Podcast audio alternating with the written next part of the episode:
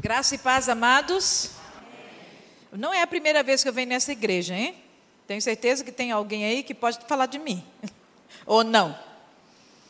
Já faz algum tempo. Mas eu sou da primeira igreja batista de Acesita e tive o chamado de missões. Em 2004, parti para a África com o Grupo Radical África, enquanto supervisor desse, supervisora desse grupo. Em 2006, eu fui para Guiné-Conakry, onde vocês têm me sustentado com as suas ofertas, com as suas intercessões e, sobretudo, com a presença. De vez em quando eu recebo pessoas lá que vão apoiar o trabalho e eu louvo a Deus por isso. Que Deus continue a abençoar a vida de cada um de vocês naquilo que vocês têm feito e que a cada dia o Espírito Santo do Senhor vos encha, para que vocês sintam realmente de Deus o que precisa fazer ainda. E para isso a gente vai fazer a leitura no Evangelho de João, no capítulo 9, versículos 4 e 5. Evangelho de João, capítulo 9, versículos 4 e 5. Amém? Assim diz a palavra: é necessário que façamos as obras daquele que me enviou, enquanto é dia. A noite vem quando ninguém pode trabalhar. Enquanto estou no mundo, Sou a luz do mundo. Nós estamos trabalhando o tema de missões, transformar o mundo com a alegria de Jesus. E aqui, o Senhor Jesus está falando que devemos fazer a, a obra daquele que nos enviou, enquanto é dia. Dia, luz, alegria, tem tudo em comum. Quando tudo está muito escuro, imagine que vocês têm que sair deste lugar e está tudo escuro, vocês não podem enxergar onde vocês estão passando. O que vai acontecer? Atropelos, não é? Até mesmo quedas. Então, o escuro, as trevas, ela não traz nada de bom. Nós estamos passando por um momento de noite temos várias igrejas. Na China, as igrejas já têm problema de perseguição do governo mesmo, e por isso são muitas igrejas são escondidas, muitas igrejas estão fechadas, e agora com o coronavírus, a coisa piorou, ninguém pode se reunir, a obra do Senhor é congelada. Itália, e outros lugares já começa, e aqui no Brasil, se a gente não começar agora a vigiar, enquanto é dia, temos que vigiar. Não vamos esperar a treva, as trevas virem sobre nós, para podermos começar a nos prevenir. Amém? Comecemos agora. É a sabedoria do Senhor nisto. Enquanto é dia, façamos as obras. Não vamos deixar as trevas chegar para impedir que a gente faça a obra do Senhor aqui também em nosso país. Amém, amados? Então, respeitem as orientações que são dadas. Distanciar uns dos outros, evitar de dar as mãos, a não ser que você tenha um gel com você, se vai, vai se higienizar para poder tocar no outro, não é? Isto é, é amor. Isto é amor. Se você se ama, se você ama os seus, comece agora, imediatamente, a se precaver. Não vai esperar que um daqui esteja doente para que vocês façam alguma coisa. Tá bem? Não vamos esperar, a gente não quer. Ninguém aqui vai ficar doente, amém? Não vai. E a outra arma que nós temos, nós temos a prevenção, e a outra arma que nós temos é a oração.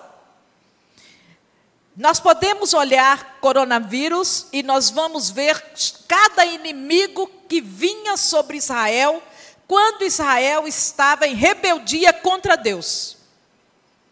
Coronavírus vem para nos acordar. Nós estamos dormindo.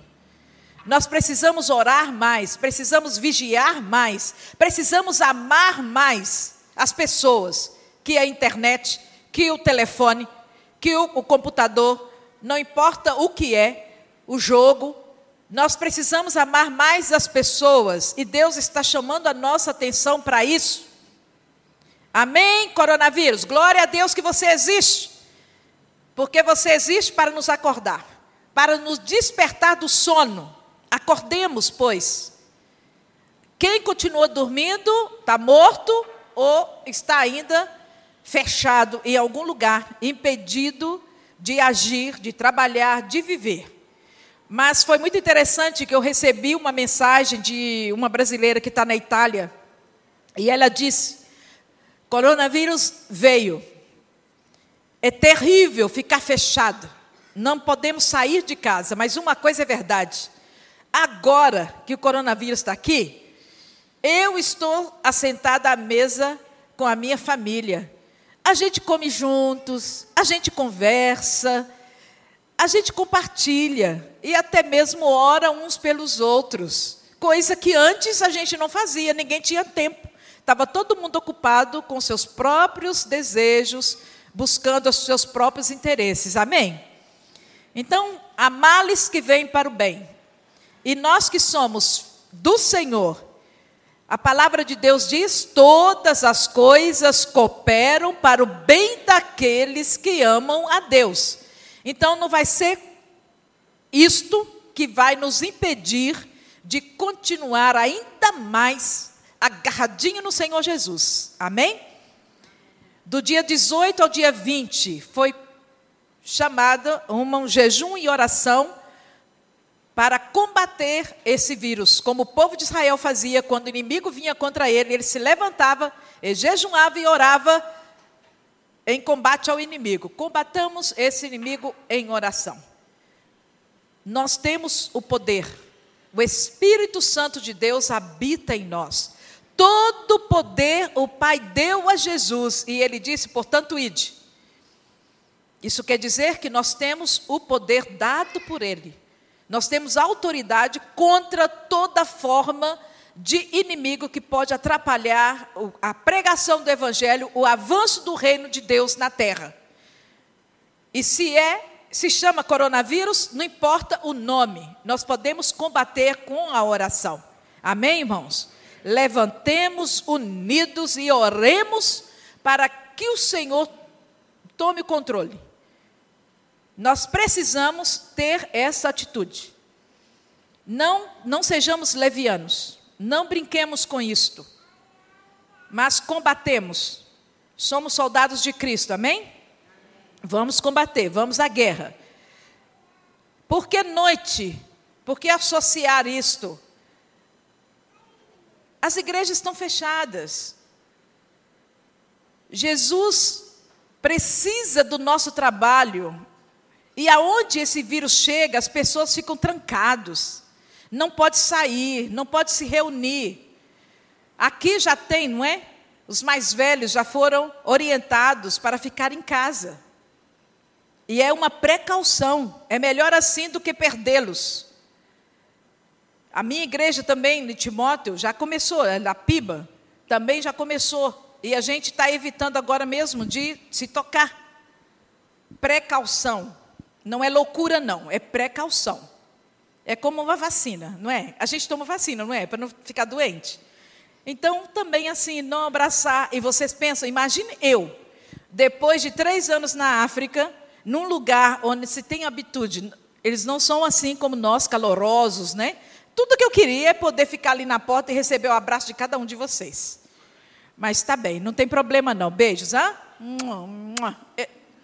Eu amo vocês minha família, família de Deus, minha família, eu amo vocês. E eu, eu creio que o fato de estar aqui já mostra para vocês que vocês são importantes para mim e para Deus. Amém? Então, mesmo que a gente não se toque, saibam que eu tenho o desejo de fazê-lo, viu?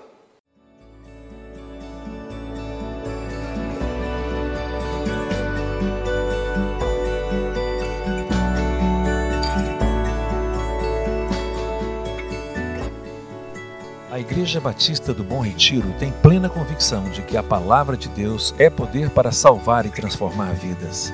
Nosso desejo é que essa mensagem tenha alcançado seu coração.